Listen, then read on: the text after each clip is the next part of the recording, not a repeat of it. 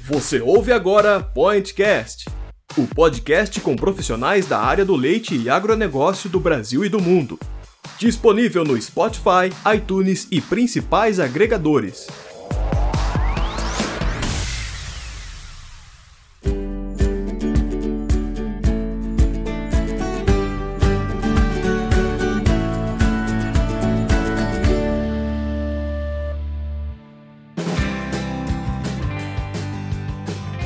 Olá, ouvintes do Milk Point. Estamos aqui mais uma vez com mais um Pointcast. Se você ouviu a edição anterior, que foi com Wagner Beskol, você já me conhece, mas para quem não ouviu ainda, eu sou a Maísa, sou médica veterinária e faço parte da equipe de conteúdo do Milk Point. E estou desenvolvendo a difícil tarefa de substituir a Raquel, nossa co coordenadora de conteúdo, nesse tempo de licença maternidade dela.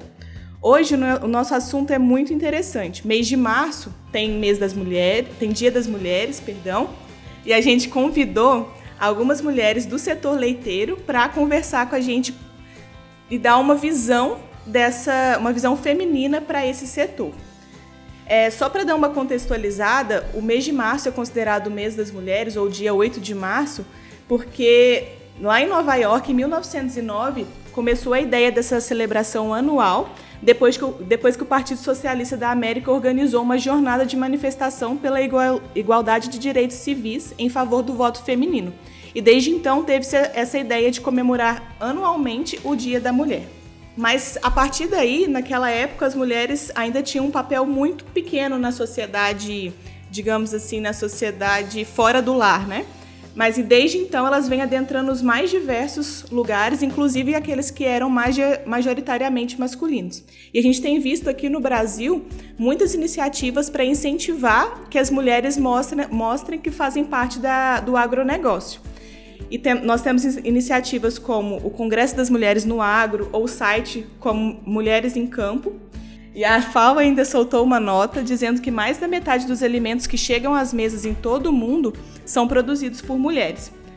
Eu tentei procurar alguns dados também sobre cursos, é, da, cursos da área do agro, que como, med, é, como medicina veterinária, zootecnia e agronomia, eu achei só dos veterinários, que 40, 49% da, dos veterinários em atuação atualmente no Brasil são mulheres. E para a gente conversar então um pouquinho sobre isso, eu convidei três mulheres que estão à frente de propriedades leiteiras em três diferentes regiões do Brasil, para elas mostrarem é, a sua visão de feminina à frente do, do negócio leiteiro, que é o foco do Milk Point. Né? A primeira delas é a Jaqueline. Ela é lá de Ijuí, Rio Grande do Sul, tem 32 anos e tem bacharelado e licenciatura em Química, com pós-graduação em Gestão e licenciamento em Auditoria Ambiental. A Jaqueline trabalhou durante dois anos na indústria láctea quando ela resolveu voltar para a zona rural e assumir a propriedade da família. Ela trabalha então lá na agropecuária Sereta, que atualmente está produzindo 600 litros por dia, com uma média de 29 litros por animal. E a meta deles agora em 2020 é chegar a mil litros. A segunda menina, moça, é a Carolina Godoy, lá de Lusiânia, em Goiás. Ela tem 36 anos, é casada, tem dois filhos e é formada em biblioteconomia, com especialização em gestão de projetos e em data analytics. Ela está à frente da Fazenda Deleite, que produz hoje 1.100 litros por dia, média de 19 litros no pastejo rotacionado. Ela conta com a ajuda de três funcionários e a meta para 2020 é de 1.500 litros por dia. E por fim, temos também a Isabela Cortes Cardoso, lá de Coromandel, em Minas Gerais, com 30 aninhos, engenheira química e está à frente da agropecuária Riacho, que está produzindo atualmente 15 mil litros por dia, com 465 vacas em lactação no compost bar. Ela assumiu a propriedade em 2014. Está gerindo 27 funcionários e, como ela mesmo disse, a missão deles é produzir leite de qualidade por meio de um negócio forte e organizado, conduzido por pessoas felizes e eficientes. Não é isso mesmo, meninas? É isso. Ai, que emoção! Emocionada.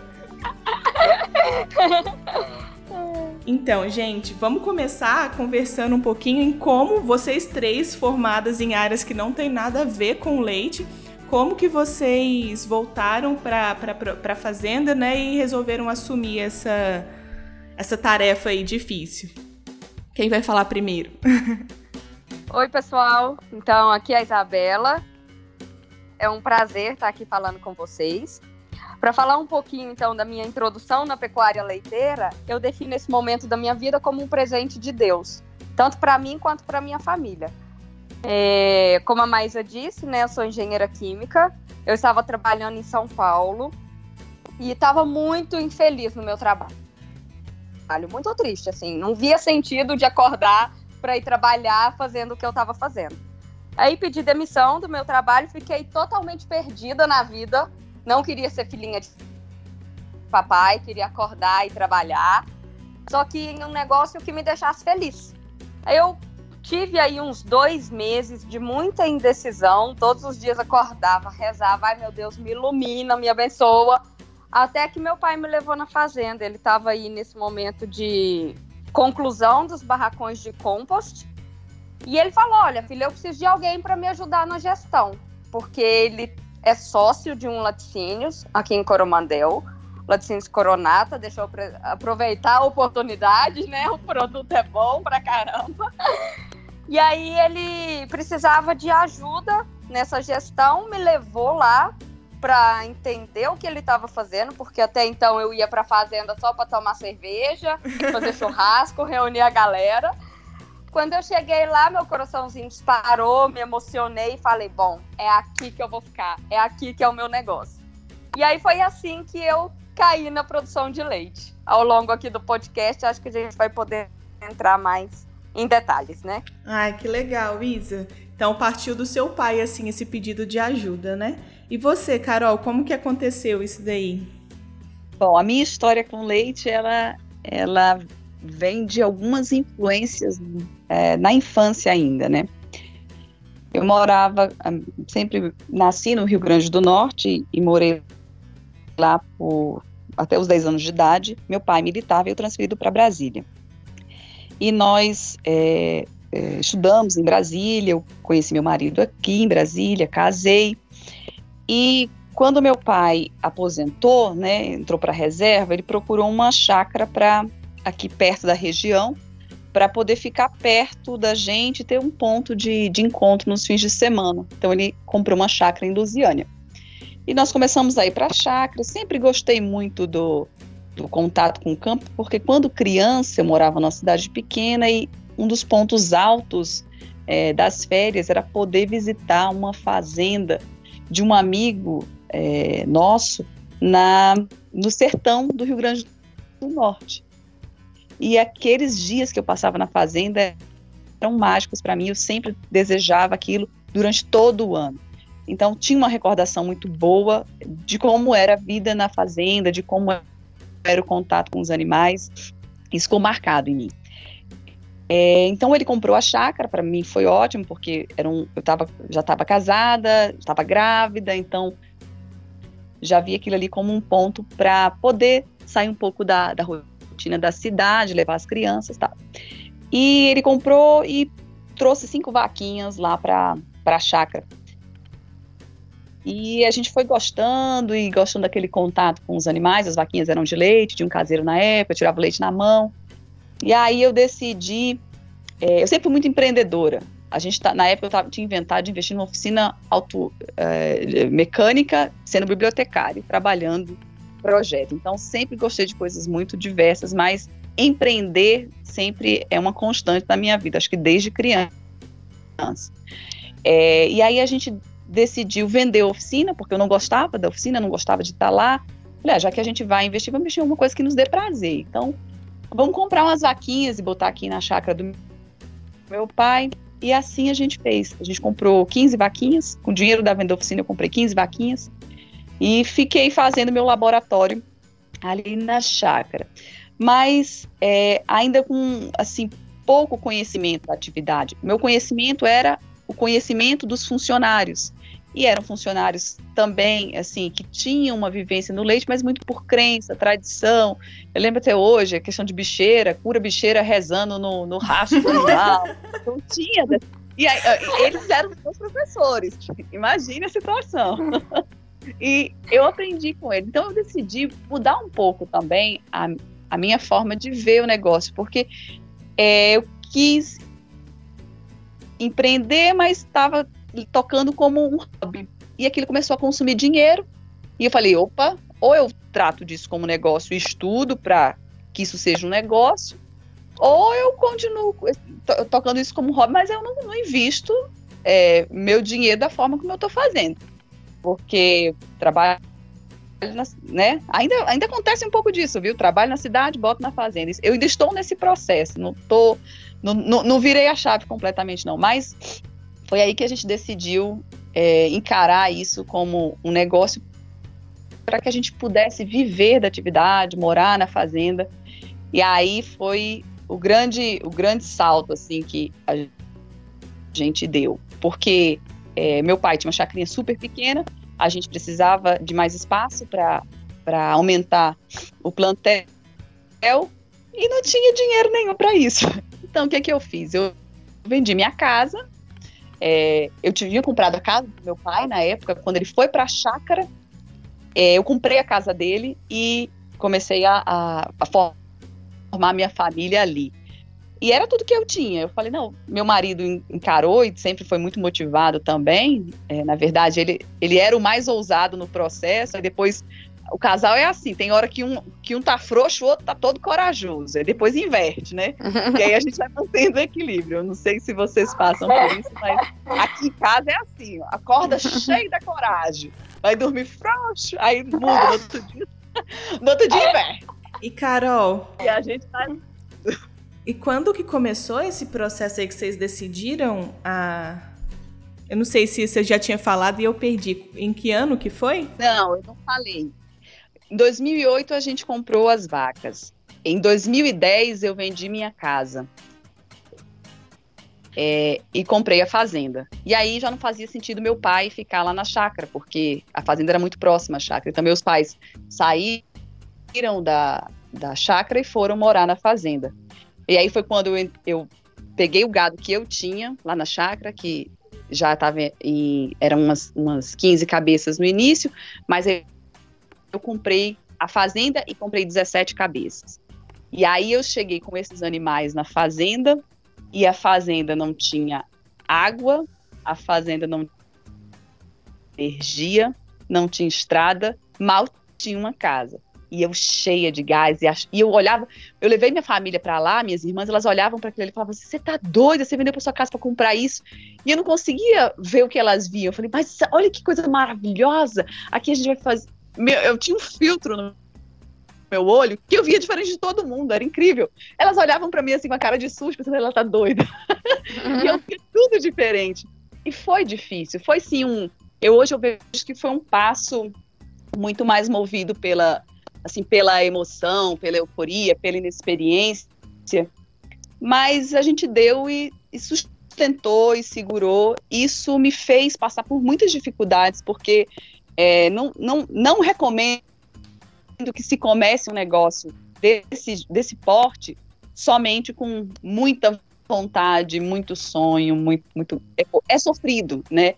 E isso às vezes pode te, te, levar a desistir quando tem muito potencial a atividade, mas às vezes é tão sofrido o processo que muita gente eu acho que desiste nesse meio do caminho. Mas a gente fez, a gente fez estrada, a gente colocou energia, a gente colocou água, a gente levantou galpão, e nós estamos nesse processo de construção. Quem está na atividade de leiteira sabe que isso é um negócio que tem, demora assim, uns 10 anos para você se estruturar mesmo e ter a estrutura é, mínima, eu diria, né? Para tocar a atividade. É, eu falei que pelo visto tá, tem dado certo, né? Porque vocês estão aí com uma produção já considerável em, em 10 anos, então acho que vocês estão indo pelo caminho certo, né?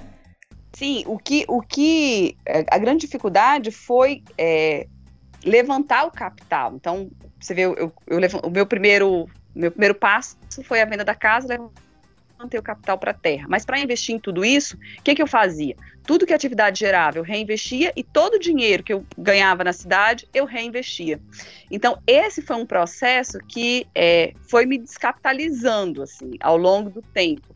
É, eu ainda digo que eu não estou colhendo ainda, porque é um processo em que eu continuo é, investindo tudo que eu capto na, na atividade para poder dar essa, essa estabilizada. Porque eu sempre digo, eu não herdei terra, eu não herdei, eu não herdei é, tradição, eu não herdei experiência dos meus pais. Eu, isso tudo eu estou tentando construir. E não é demérito errar, é, é herdar, é ótimo. É assim, é um grande, é um grande salto, mas impõe para nós uma dificuldade muito grande. Então está dando certo porque a gente continua conseguindo fazer esse movimento de crescimento. Beleza. E agora vamos conversar um pouquinho com a última das meninas, a Jaqueline. E aí, Jaque, a Jaqueline é um pouco fa é famosa aí, né, no, no mundo do leite por causa do vídeo dela que saiu falando sobre qualidade do leite. Não é mesmo, Jaque? é, tudo bem, pessoal. Primeiro eu gostaria de agradecer você, Maísa, pelo convite. Para mim é, é uma honra e eu fico muito, muito feliz. Justamente por, por conta do vídeo, uh, eu foi um divisor de águas na minha vida, porque ou me amam ou me odeiam. E é, eu não eu não fiz uh, não fiz o vídeo com intenção de, de dar a repercussão que deu, mas deu. E eu acho que foi muito bom, porque eu consegui externar o que estava me incomodando há muito tempo. Bom, uh, falar um pouquinho então da minha história na produção de leite. Uh, a atividade leiteira, ela sempre esteve presente na nossa família, assim, desde a época do meu bisavô. Mas ela era normalmente, ela, ela normalmente foi vinculada, era vinculada a alguma outra atividade, como, por exemplo, grãos, né? Tinha parte, tinha parte do tambo de leite e tinha parte dos grãos, como soja, trigo, milho. E os meus pais, eles trabalham na atividade há mais ou menos uns 40 anos. Sempre começaram como todo mundo começa, com uma vaca, né? E assim foram, foram crescendo. Mas como eles tinham uh, uh, outra renda, que não era só o leite, uh, como soja, eles não encaravam, o, não encaravam a atividade leiteira como um negócio era mais como um quebra-galho, assim, para pagar, pagar contas extras, né? E, e, então eu também nunca tive, uh, não vontade, mas eu nunca pensei em ficar trabalhando aqui. Uh, e eles também nunca me incentivaram justamente porque não viam lucratividade no negócio, que é o que acontece muitas vezes, pelo menos na região aqui onde eu moro. Uh, aí eu uh, me formei, uh, fiz, uh, fiz graduação em Química, licenciatura e bacharelado, fiz pós-graduação, trabalhei na indústria láctea, mas como a Isa falou, eu também não me sentia feliz no que eu estava fazendo. Eu gostei da, da minha graduação, gostei do curso que eu, que eu me formei, só que eu não me sentia realizada na, naquilo que eu estava fazendo. Aí, enfim, uh, não, não trabalhei mais na atividade, fiquei um tempo ali como, como a Isa também, um mês, dois meses, sem saber muito o que fazer, se eu fazer um mestrado ou se eu ia procurar um outro emprego, ou enfim. Aí voltei para casa dos meus pais e conversei com o meu pai e disse: Olha, eu pensei em tocar o negócio junto com vocês. Mas nós tínhamos poucos, poucos animais, assim, o total eram 15, em 2015. Era 11 vacas em lactação e quatro novilhas. E muitos, muitos, muitos desafios. Eles uh, não gostaram muito no começo porque não sobrava dinheiro. Não tinha, eles não tinham como me dar um salário, entende? Então, assim, não tinha como. Uh, uh, não sobrava para eles, imagina para mim. E eu encarei e voltei em 2015 e comecei a trabalhar junto com eles, afinco, e vi a possibilidade de ter um negócio próprio e, a, e comecei a colocar metas e superar as metas e conseguir realizar desejos e sonhos deles e meus também. Uh, comecei a ver, é, a perceber que existe muita coisa errada na atividade leiteira e fui para fui para frente para falar sobre as normativas e daí tô aí até hoje. E a, a, nós temos uh, metas assim anuais. Agora nós estamos construindo um barracão para uh, no, no final das uh, 60 vacas. E vamos lá, vamos, vamos tentar fazer o melhor possível. Que legal. Então, é uma coisa que eu vejo assim que a pecuária leiteira às vezes traz muito e que é comum na história de vocês três é essa questão de trazer a família mais unida, né? A, a Carol falou que os pais dela acabaram se mudando para fazenda e você, pelo que eu vejo, está sempre em contato com, com seus pais também, já que a, a Isa também. Então, eu acho que isso é um dos benefícios, né, da, da, do leite, assim. O que, que vocês acham em relação a isso? É assim. Um ponto. vai lá, vai lá. Vai. Vai já. Eu falo? Pode ir. Tá. Opa. Assim, eu acho que é muito bom a gente ter esse contato com a família. Mas é bom, mas não que seja fácil. Porque a, a experiência dos, dos nossos pais, ele, a gente tem que levar em consideração isso. E quando a gente uh, começa um negócio ou entra em um negócio, como foi o meu caso, eu achava que só eu, eu achava que só eu estava certa. Que, que tudo que eu lia e trazia e via nas outras propriedades ia funcionar. Só que a realidade dos outros não é a nossa realidade. O recurso do outro não é o nosso recurso. Então, assim, a gente conseguiu uh, digamos, uh, se entender melhor, falar a mesma língua ao longo do tempo. Quando eu uh, soube escutar e quando eles também souberam me escutar, sabe? Então, assim, trabalhar em família é um desafio, porque cada um tem uma ideia, a gente é de épocas diferentes, e às vezes os conflitos acontecem. E não, não tem como falar que não acontece, porque isso é mentira. Isso em toda família vai acontecer, né?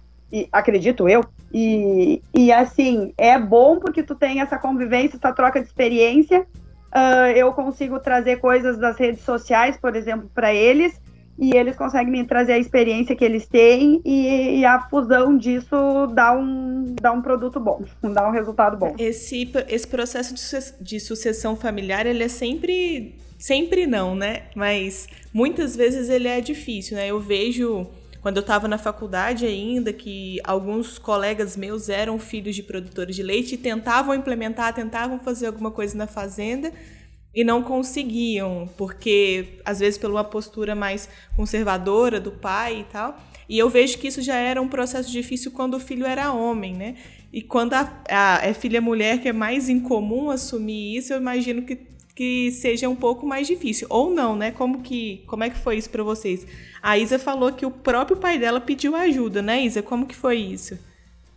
Então, no meu caso, eu saí para estudar, então saí de Coromandel em 2007. Fui para fazer colegial, depois fiz faculdade, fiquei trabalhando um período fora e eu voltei em 2014.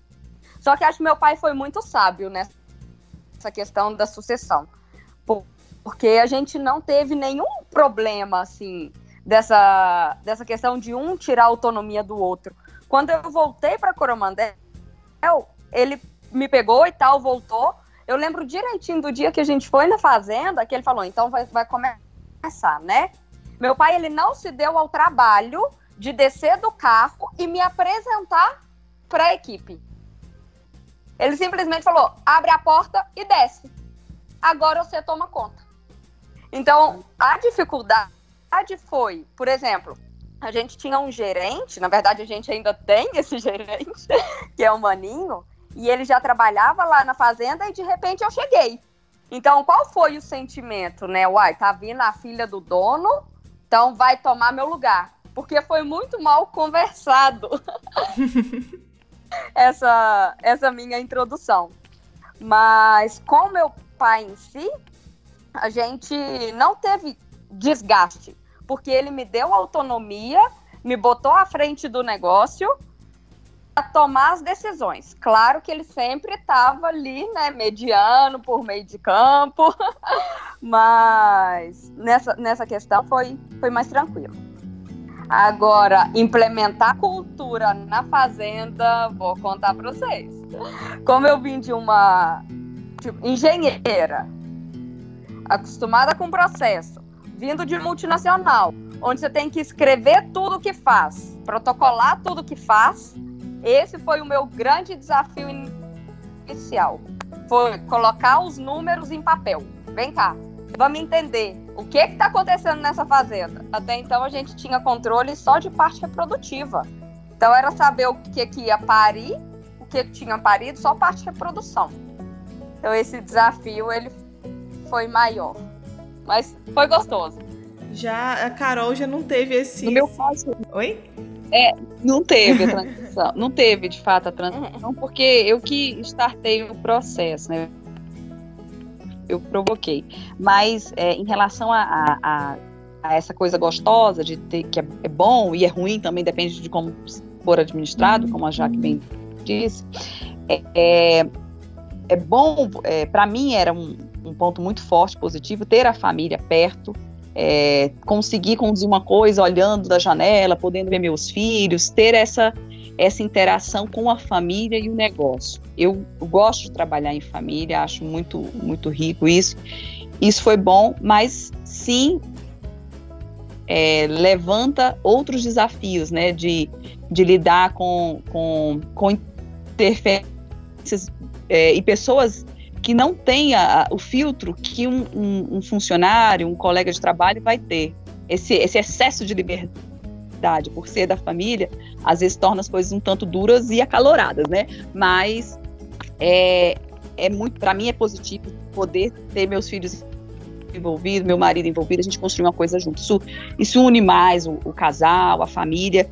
Mas a gente tem que ter é, essa, esse cuidado. Eu acho que, como mulher, isso tem um, um, um, um toquezinho aí de, de, desafio, né? Porque é, eu trago trabalho para dentro de casa, né? Como mãe, às vezes eu até me sinto um tanto culpada, porque é, o tempo para eles às vezes fica restrito, porque eu estou tempo todo falando ou trabalhando ou lidando com o negócio. A gente senta na mesa para fazer uma refeição, é a vaca tal não sei o quê, que deu mastite, não sei o quê. Então, assim, os meninos escutam isso o tempo todo. Eu até brinco, duas ou uma. Ou eles vão se, se assim, é, saturar e não vão querer mesmo. ou, ou, isso vai entrar e, é, na veia e eles vão, vão é, se apaixonar. Ou o processo, no caso, como a gente viu aqui, né? Se afasta, mas depois volta, né? Isso deixa uma pegada na, na história deles.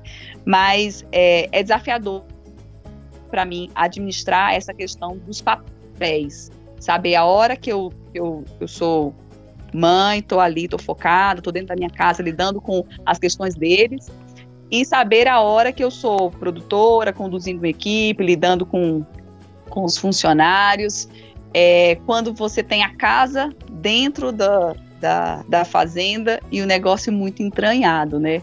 É, isso para nós, eu acho que homem tem um pouco, um, é, um pouco essa diferença, porque é, não, não, não tá ligado se o dente está escovado, se fez a tarefa de casa.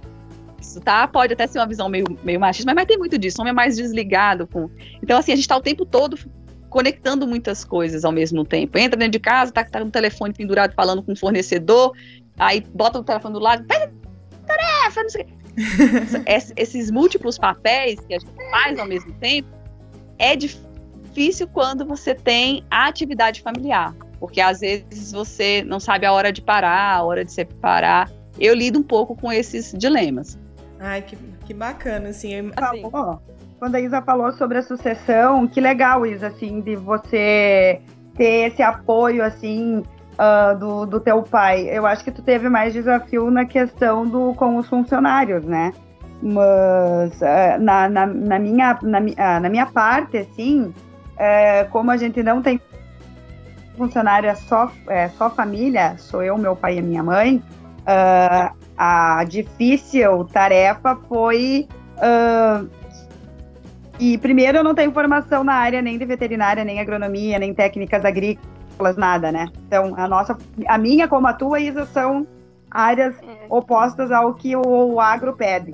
E a, a, minha, a, a minha volta, ela foi um desafio primeiro por eu não ter formação na área. Uh, e segundo, assim, que aqui uh, a maioria, quando, quando acontece a sucessão, acontece por homens. Então eu tive uhum. que mostrar, não que eu tive que mostrar para as pessoas, não é essa a questão, mas assim, uh, eu, eu sentia a necessidade de ser muito eficiente, principalmente porque a nossa área é pequena. É, a nossa área útil são de 12,4 hectares. Então as pessoas uh, falavam, mas o que que tu vai voltar para vai voltar para a propriedade para fazer o quê? Tu vai morrer de fome. Então assim as pessoas falavam isso para mim. Uh. Mesmo eu tendo temperamento forte de, de, de, de, não me orgulho disso, mas assim uh, eu sempre eu nunca fiquei quieta e que me incomodam. Eu não consigo. E como eu falei para vocês, eu dou uma boiada para entrar na briga, né? é, isso não, eu não me orgulho disso, mas é, é, é uma coisa que eu preciso evoluir, que nem tudo precisa ser rebatido também, né? Mas com o tempo, assim, eu sofri bastante com isso, sabe? Mas com o tempo eu consegui atingir as metas e consegui ser eficiente dentro da atividade junto com os meus pais com muito, muito, muito trabalho, muita persistência e muita força de vontade. Então, assim, a minha sucessão, a parte da sucessão, ela foi difícil, assim, em vários momentos. Eu moro no, no então é um estado machista, né?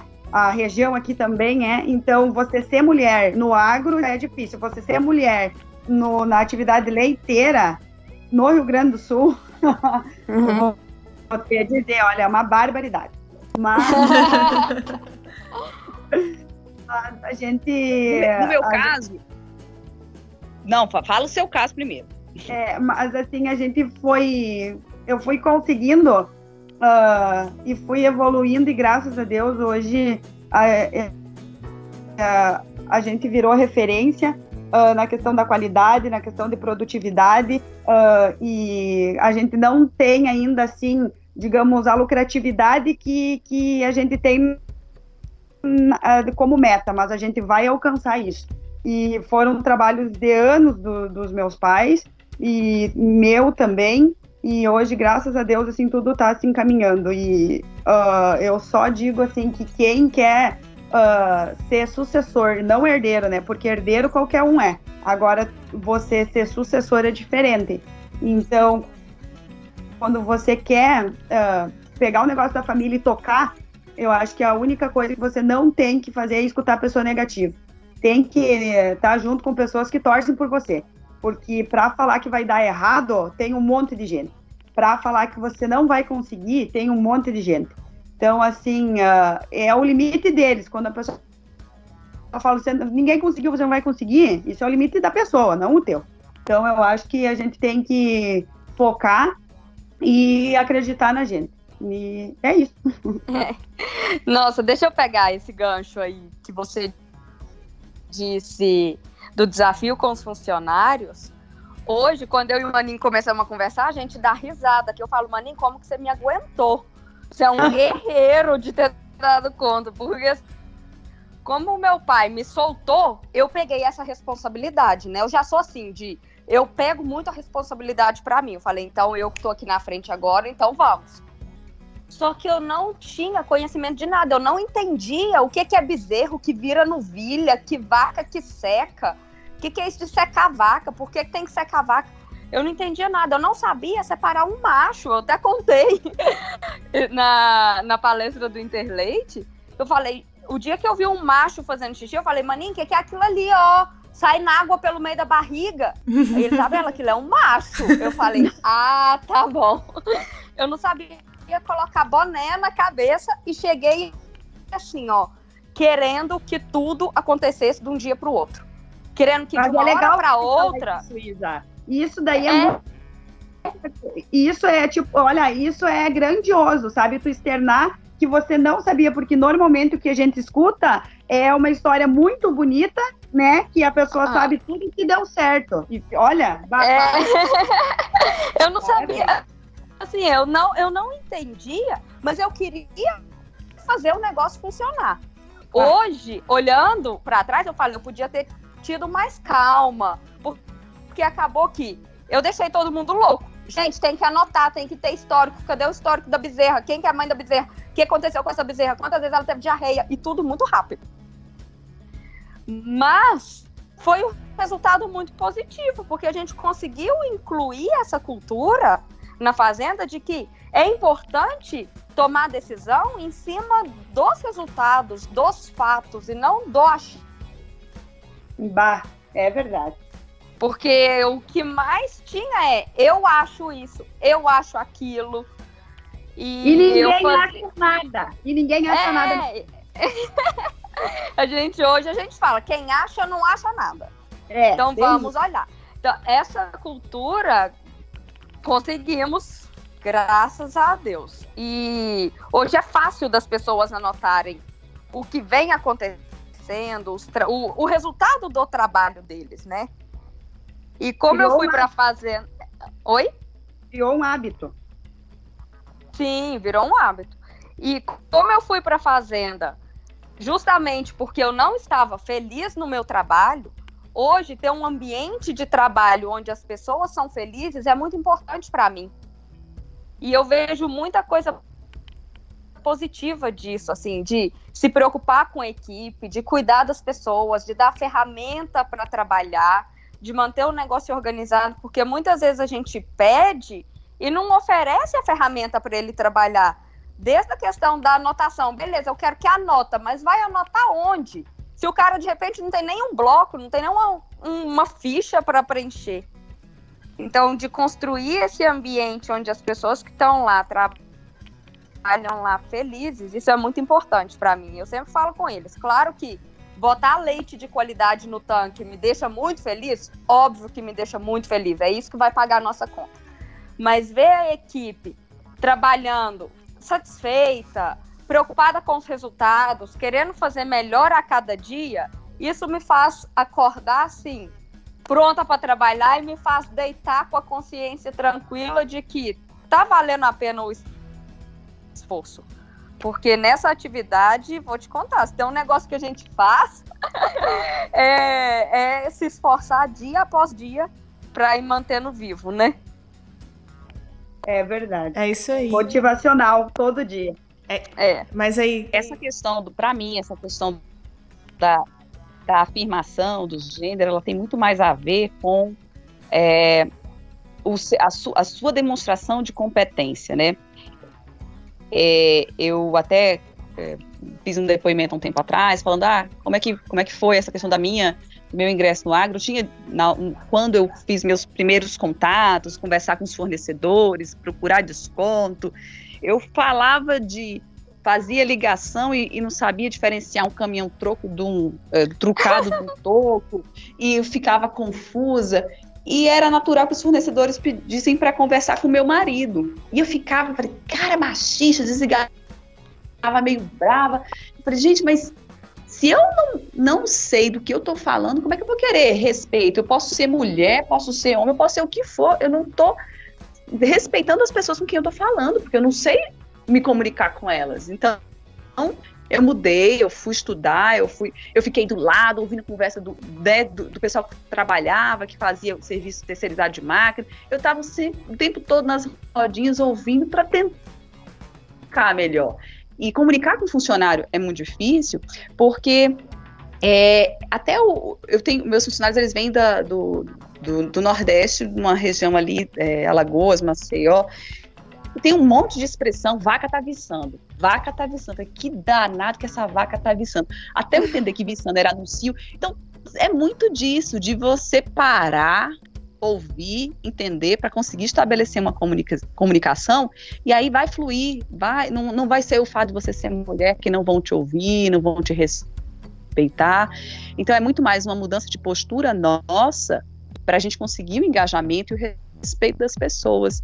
E então eu acho que a gente é, tem que focar mesmo em desenvolver essas competências, em trabalhar o nosso conhecimento, que isso vai acontecer. Não é bater no peito, dizer, ah, me respeite porque eu sou mulher, porque não é isso que vai fazer a diferença. O que vai fazer a diferença é você demonstrar que você, você é uma fonte segura, que você sabe do que você está falando, porque você está entregando resultados, você está tá, tá materializando aquilo que está na sua mente no, no negócio, está acontecendo.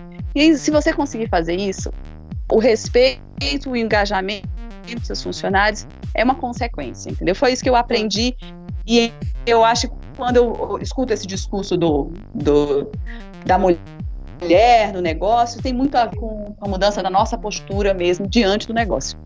Eu, eu concordo. É, eu concordo muito com isso. Eu também acho, assim, eu também sou de uma área do agro, né? Sempre trabalhei com vaca. Minha família também, produtora de leite, não meus pais, infelizmente, mas vários parentes são. E eu via muito isso também, que as coisas elas elas estão mudando, lógico que tem alguns que têm uma postura mais agressiva. A gente quando estava na faculdade mesmo, a gente ouvia muito, ah, vai fazer estágio em fazenda, tem que ir vestido com uma roupa a, a menina, né, com uma, uma roupa mais é, de camisa polo, calça, não sei o quê, e mostrar ter essa posição de que sabe do que tá falando, de porque eles, assim, querendo ou não, eles te, te, testam, não só por você ser mulher, mas por você ser nova também. Eu falo assim, na minha área, que sou profissional, né? É, eles fazem perguntas, às vezes, eles ou elas, né? Depende de quem tá lá, fazem perguntas que eles já sabem a resposta para ver, pra ver se você sabe daquilo mesmo. Então, e quando você mostra que você sabe, eles te respeitam. A, a postura muda, né? De, em, em outras áreas. Eu falo assim até por tio meu, que é produtor em Minas Gerais, lá no interiorzão, e às vezes eu vou para a fazenda dele e ele me pergunta o que, que eu acho das coisas. Porque eu, assumi uma postura de que sei do que eu tô falando. Então eu acho que isso é muito muito importante. Não, não é, às vezes as coisas não são só porque você é mulher, né? Mas é porque você, igual a Carol falou, você não está assumindo uma postura de, de saber que você, de saber aquele conteúdo, de saber do que você está falando. Mas existe também a questão assim, claro, nós uh, somos de uma época, digamos, melhor, mais com mais conhecimento, com mais oportunidades uh, ah, para a mulher, né? Por exemplo, tem muitas, muitas pessoas aqui, muitas meninas aqui na região, e elas foram educadas também de uma forma diferente para ser mais contida, para não, não se expor tanto, até sabem, até têm um conhecimento muito grande sobre, sobre a atividade que elas, que elas exercem. Mas o fato de externar isso de forma uh, de forma pública mesmo, é, às vezes é da, também, além da personalidade, é da forma que foi educada, né? Uh, a minha mãe, ela tentou me educar como uma princesa, mas não deu muito certo. Ah, eu ia falar isso também agora. Nossa. É, é, ela, é, ela, eles tentaram que eu fosse, mas eu não, eu fugi a regra, eu sei disso. E, e assim, eu não consigo, eu, eu acho a parte assim, quando uma mulher, ah, é porque eu sou mulher, porque não sei o que, não, eu acho isso péssimo. A parte do vitimismo, assim, eu acho isso péssimo. Só que a gente gente tem que ver o outro contraponto, assim, que às vezes as, as mulheres elas não têm apoio, elas não têm uma parceria, elas não têm uma ajuda e elas não conseguem buscar isso sozinhas. E até por questão da própria personalidade da, da, da pessoa. Uh, então, assim, eu vejo que quando, na, tipo, nas redes sociais, eh, eu vejo algo que uma produtora de leite faz legal, eu nem peço, eu simplesmente tiro o print e, e, e reposto aquilo, sabe? Porque eu acho que o incentivo através, uh, através de mulher para mulher uh, ajuda muito, sabe? E, então, assim, aqui, uh, o que eu posso fazer por outras, eu, eu tento fazer. Uh, porque às vezes falta, sabe? Assim, ó, eu tô junto contigo. Ah, se tu falar alguma coisa, pode deixar que eu te ajudo, sabe? Então, assim, eu não sei como que são e como que é essa questão nos outros estados, por exemplo, em Goiás e, e Minas, mas aqui, assim, existe ainda, sabe, essa questão de, de, de, de, a mulher, assim, ah, não, não precisa, não se expõe. Por que que não, por que que não? E é, eu sempre fui muito de questionar o porquê das coisas, sabe? Ah, você é mulher, eu, ah, não pode. Por que que não pode? Então, uh, então assim, uh, eu acho que sim, que a questão de a gente, como a Carol falou ali, você vai ser respeitada quando você mostrar o resultado positivo daquilo que você se propôs a fazer. E com certeza, é, esse é o caminho, mas ainda existe essa questão da, da mulher em alguns momentos ter, além da personalidade, ter uma criação, uma educação diferente, sabe? E hoje, Jaqueline, sabe que isso, você me falou essa questão de terem tentado com você, comigo tentaram também, também não deu muito certo. E isso partia, por incrível que pareça, muito mais da minha mãe do que do meu pai. Porque a família do meu pai, que sempre foi produtora de leite, meu pai gosta muito e eu sou filha única, né? E. Eu também. e assim, a, o meu pai, um tempo que ele teve que ficar por problema de saúde afastado em casa, ele me levava muito pra roça. E eu voltava com bosta do pé na cabeça, assim. Daquela, uhum. Naquele estado maravilhoso. E a minha mãe ficava, Maísa, minha filha, você é uma menina. Eu falei, mas o que, que tem eu ser uma menina? Só porque eu sou uma menina eu não posso mexer com vaca, eu não posso mexer com cavalo. Então isso veio. Meu pai sempre teve essa atitude mais positiva de me levar, de, de me incentivar a isso, e a minha mãe que me puxou para trás, sabe? Assim, foi o, foi o contrário. Mas não deu certo. Meu, acabou que meu pai venceu nessa briga aí. Urias, eu tô, olha, eu, eu fiquei pensando, Deus é um homem de sabedoria, porque já parou para pensar se a gente fosse irmã. Esses dias eu passei uma. Tava lá na fazenda, né? Fui receber uma carga de caroço de algodão. Aí já tinha conversado com o motorista pelo WhatsApp. Aí a hora que ele che... deve ter visto a minha foto do WhatsApp, né? Que lá eu estou princesinha, arrumadinha. A hora que ele chegou na fazenda, ele falou: Mas é você aquela da foto? Falei, sou, sou eu mesmo. Ô, decepção. eu acho que ele teve vontade de pegar a foto e olhar a foto e olhar para mim para ver se era a mesma pessoa. Porque, assim, realmente, quando eu tô no ambiente de trabalho, eu tô no ambiente de trabalho de botina, de calça mais larga, de uniforme, de chapéu na cabeça e de bosta de vaca. Tem dia que os meninos me, me chamam, né? Vem cá, vem cá, Isabela, vem cá sujar essas botinas suas de bosta de vaca. e eu tô no meio e não, isso não, não, não tem problema, é o nosso trabalho fazer isso, né? Exato. Afinal, igualdade é isso. Isso também, né? É, exatamente. é. Exatamente. Agora, lá na nada fazenda... Que de roupa, né, gurias? Pelo amor oh. de Deus. Entra aí na ordenha, vem cá. Eu entro lá e vaca, caga em cima da gente, tá tudo certo.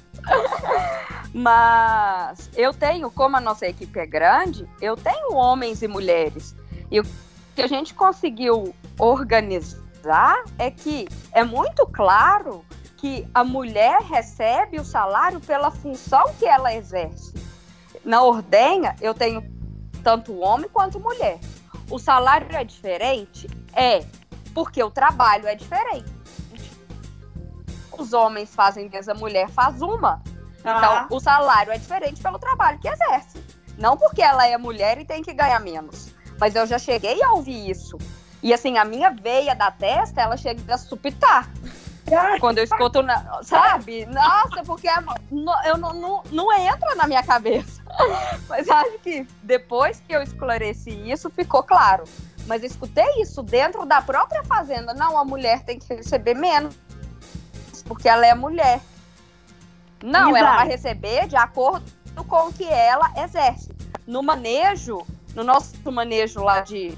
Gente, no nosso setor de manejo, eu tenho homem e tenho mulher.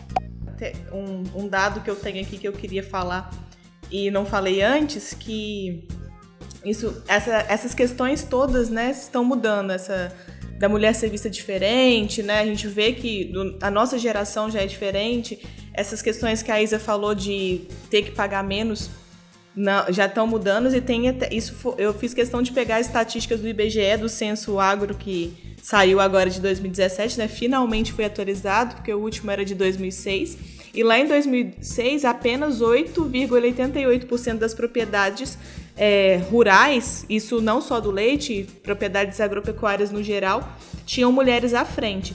Já em 2017, esse número cresceu 10%, então agora são 18,7%, sendo que outros 20 dizem ser dirigido por casais, tanto homem quanto a mulher.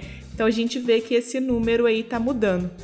E outra coisa que eu queria comentar também é o que a Jaqueline falou, de dessa questão de se vocês se comunicam com outras mulheres, se vocês incentivam elas é, nas redes sociais. Eu vejo que tem várias que têm no Instagram e, e compartilham essa rotina. Como é que é essa situação de vocês aí? No meu caso, Olha... é, é, assim, a, a, gente percebe que é uma rede de fortalecimento mesmo. Então, eu troco experiência com, com as meninas do Sul, com manejos diferentes, a gente está o tempo todo uma compartilhando, trocando situações, e, e, isso a gente se fortalece, né? Porque a, a questão da afinidade vem de ter é, uma, uma, mente muito aproximada no sentido de valores, de expectativas, de rotina. Então é muito natural que quando a gente redes sociais, a gente tem afinidade com outras mulheres que estão à frente, dirigindo outras fazendas ou conduzindo o, o negócio com seus, com seus esposos. Isso é, acontece com muita naturalidade porque existe a, a, aquela agenda comum. É isso aí. Gente, vocês... É. alguém vai falar mais alguma coisa? Não, eu acho só nessa questão, como a Carol falou mesmo, é o fortalecimento é através mesmo da afinidade. Uh, tipo, no Instagram, assim, tem muitas meninas que depois do vídeo uh, começaram a me seguir. E hoje, eu, uh, infelizmente, nunca me encontrei com elas pessoalmente, mas a gente criou uma afinidade que eu tenho mais com elas do que com pessoas da própria família. Por exemplo, assim, eu escutei a Isa falando, eu pensei, meu, Deus, é um homem de sabedoria, se faz eu e ela irmã, meu Deus do céu. Uh, entende? É, é... então, assim, tem coisas que a gente nunca. Tem pessoas que a gente nunca viu, mas que a gente tem uma afinidade muito grande. E as redes sociais, elas, uh, elas podem atrapalhar, mas elas, elas têm, assim, é, é elas trazem essa proximidade e que nos ajuda e nos fortalece. Então, uh, eu acho que tem que ser por aí o caminho. A gente vai conseguir também uh, mais engajamento dentro das áreas através do fortalecimento de, uh, que uma dá para outra. Sim. É, no, eu acho que eu sou meio desligada desse negócio de rede social, viu? Tô aqui igual um ET. Porque eu tenho amigas que também trabalham no agro. De cadê não sei. Mas eu tenho amigas que trabalham no agro, a gente quando tá junto, claro que a gente conversa muito sobre isso, a gente troca experiências e a, a gente se compa compartilha das mesmas dificuldades e das mesmas alegrias, né? Mas acho que pelo fato de eu já ter feito engenharia e já ter convivido muito com homem, eu não sinto em momento algum uma fraqueza por ser mulher, de estar na frente do negócio. Eu vejo isso muito normal, bem o que a gente falou antes de o negócio é apresentar resultado. Então, se a gente está apresentando resultado, a gente ganha o respeito das pessoas que estão ao nosso redor. Mas de rede social, assim, confesso que eu preciso andar um passo à frente. Mas é isso aí, então, meninas. Foi muito legal compartilhar com vocês esse momento. Acho que é, foi, ficou um podcast muito legal, de muito incentivo para para outras mulheres trabalharem nessa área e também para os homens ouviram que o, o, conteúdo que teve aqui foi um conteúdo de pecuária de leite mesmo, com, com conhecimento, com tudo. Então, acho que ficou assim muito bacana. Eu queria agradecer mais uma vez a, a, a presença de vocês, é, terem reservado esse tempinho nessa rotina de leite que é tão corrida para poder conversar com a gente, comigo, né? E deixar um abraço aí para cada uma. Espero que um dia a gente possa se encontrar aí pessoalmente para conversar mais. Grande beijo. Eu que agradeço pelo convite. Ah, eu também, gurias. Espero um dia conhecer todas vocês pessoalmente. Ou é. tomar chimarrão. É. Opa! tomar chimarrão e comer. Então é isso aí. Vocês que estão ouvindo a gente, deixa aí um abraço, até o próximo podcast e espero que vocês tenham gostado.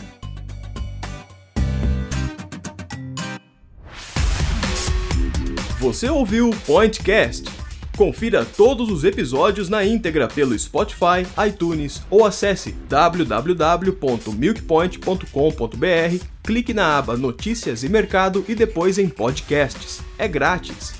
Pointcast, o podcast do portal Milk Point.